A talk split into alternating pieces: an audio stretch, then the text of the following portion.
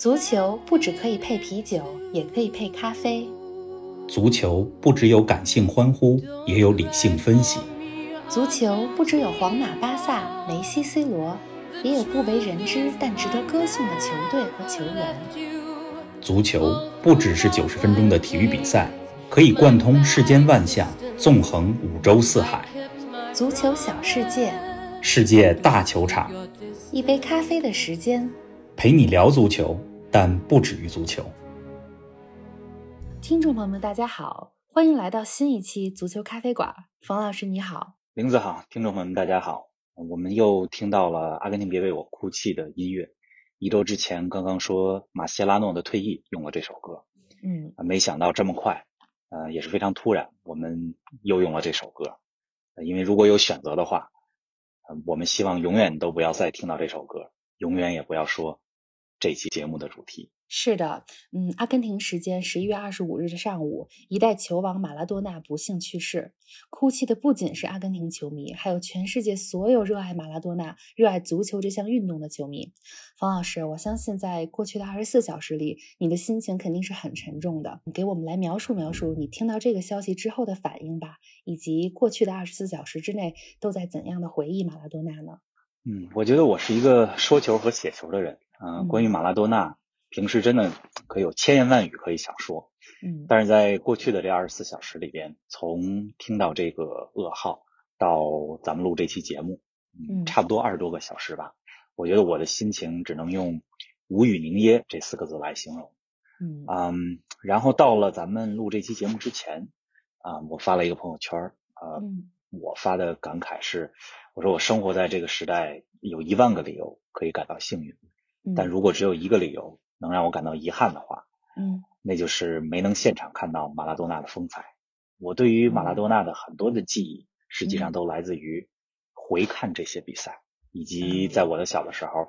啊，我的父亲因为他是马拉多纳的球迷，啊，昨天听到这个消息的时候，实际上中国已经是深夜了，所以他也在给我发信息，嗯，啊，非常的难过，嗯，呃，我听到这个消息的时候，实际上是呃我的家人告诉我的。嗯，因为当时我一直也没看手机，嗯，啊，然后我听完了以后，其实当时还挺平静的，嗯，也没有过多的反应，后知后。觉。但是当自己坐下来，开始打开新闻，开始看一些马拉多纳生前的作为球员生涯、教练生涯的这些片段，尤其是踢球时候的这些画面的时候，嗯，我觉得也就不自觉的就难过起来了，也就不想说任何的话。是啊，后来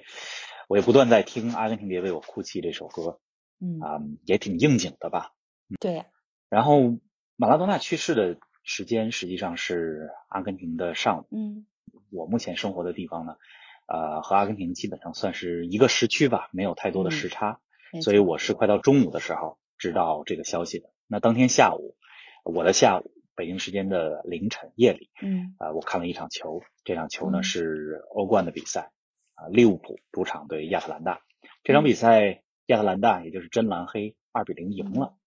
嗯而且亚特兰大的中场核心亚历杭德罗·戈麦斯表现的非常出色。虽然这两个进球都不是他进的，但是啊，他送上了非常绝妙的助攻，而且掌控着整场比赛的节奏。我觉得在中午的时候听到这个消息，在下午的时候，没有什么比看到另外一个身穿十号球衣的阿根廷人，他用完美的表现征服了。安菲尔德球场没有比什么比这个更能够安慰人心的了吧？是的。所以看到欧冠，看到戈麦斯，虽然把戈麦斯比作马拉多纳的化身，我觉得一一点也不贴切啊，因为是两个不同级别的球员，名气也不一样。但是我觉得看到一个身穿十号球衣的小个子阿根廷人，嗯，都会让我们想起马拉多纳，就像我们看到梅西一样。嗯，我想到这个。呃，有一个历史学家叫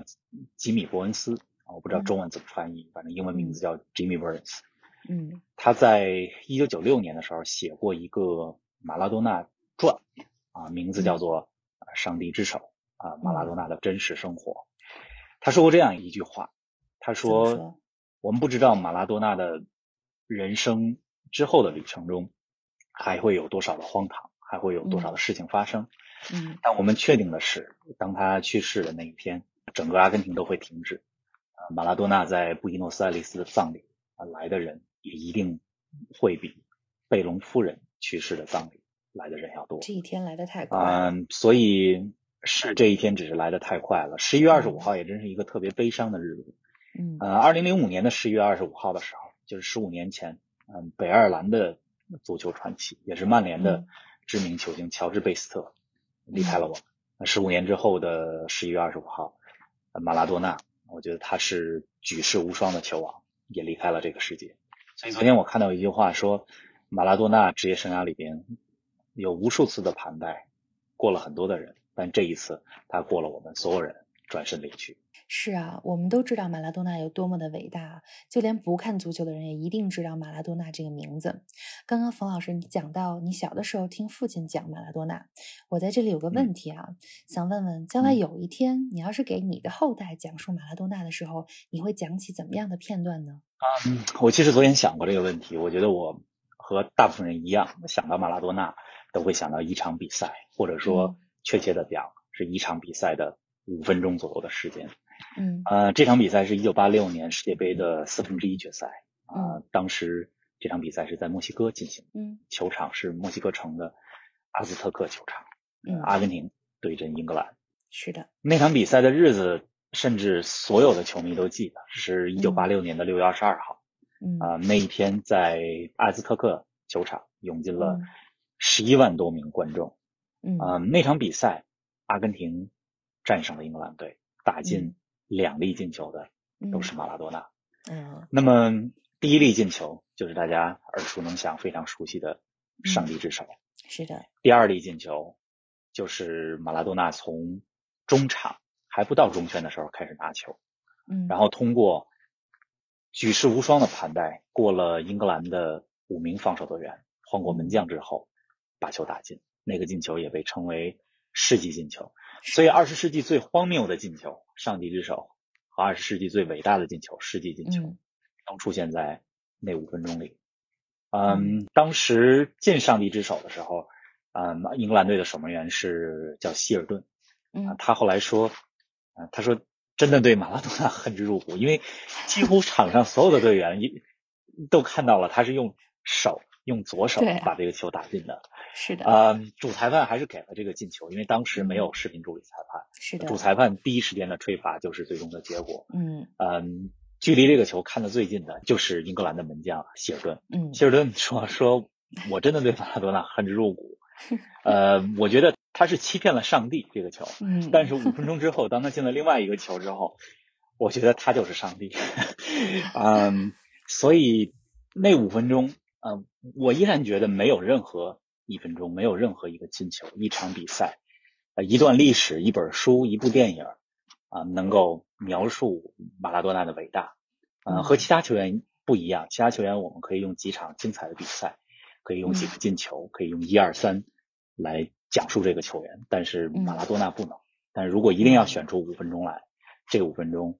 是球迷或非球迷记住马拉多纳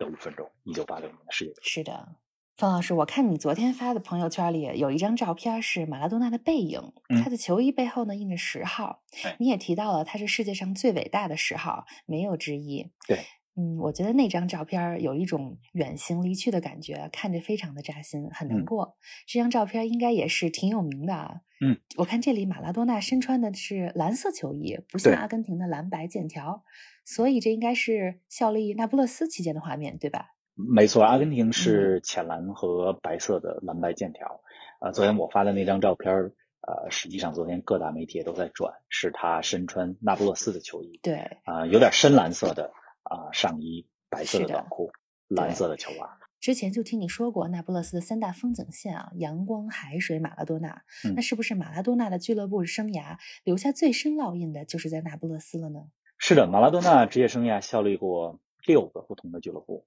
啊，嗯比较有名的，或者说留下比较深烙印的，大家也比较熟悉的是三个：波卡青年、嗯巴塞罗那和那不勒斯。嗯呃，其中在那不勒斯期间，马拉多纳真的成为了这座城市的信仰，因为那不勒斯是意大利南部的一座城市。嗯嗯，有很多人也在说，那不勒斯是被意大利抛弃的城市。嗯，因为这个城市有很多的种族事件，也遭受到了很多的不正义和不公。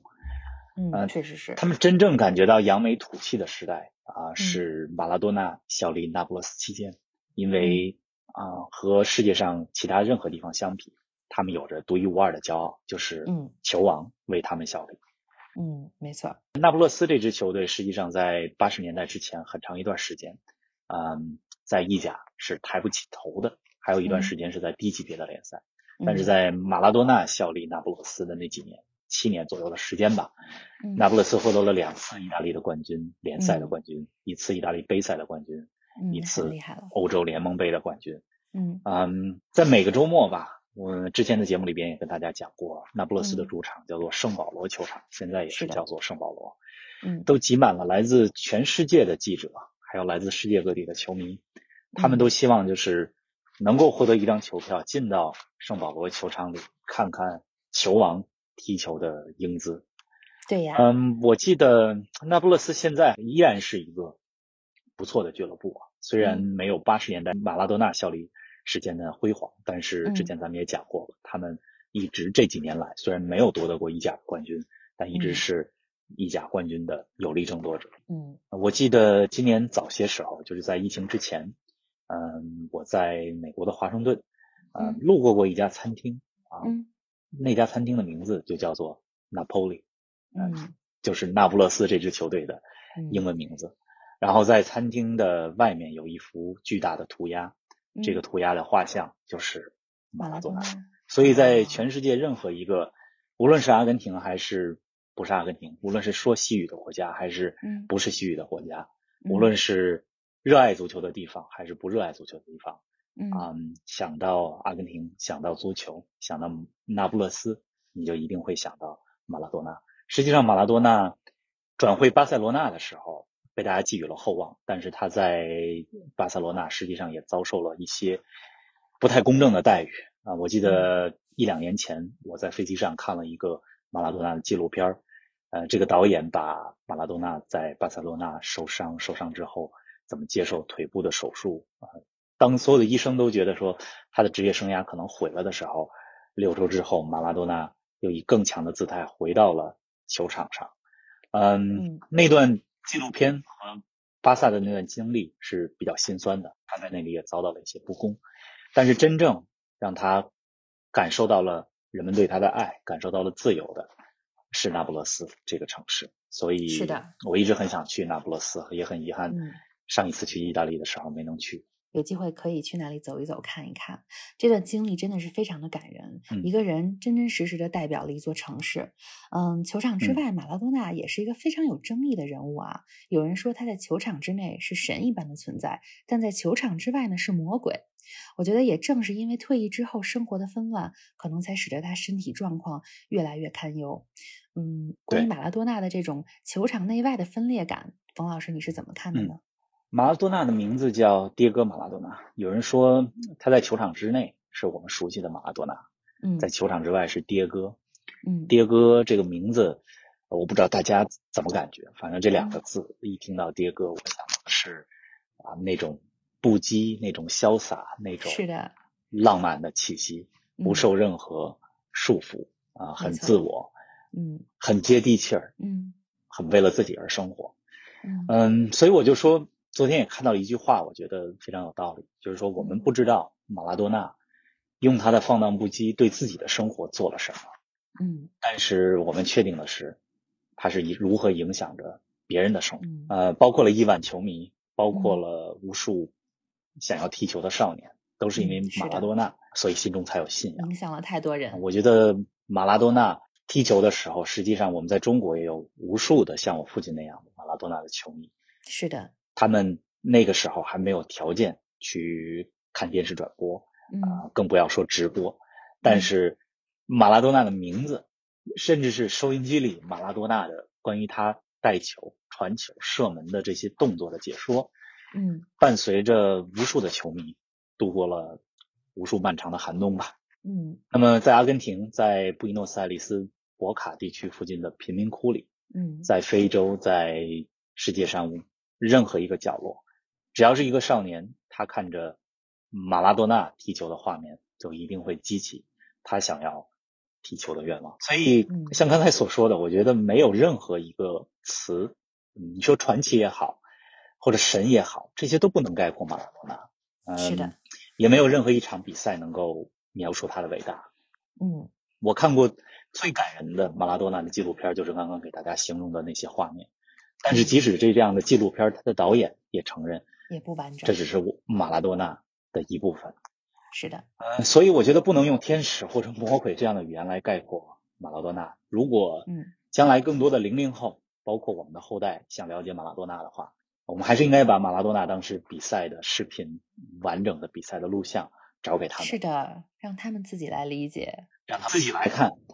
来得出一个他们关于马拉多纳是怎么样一个球员的理解。嗯，如果一定要形容马拉多纳是一个什么样的人的话，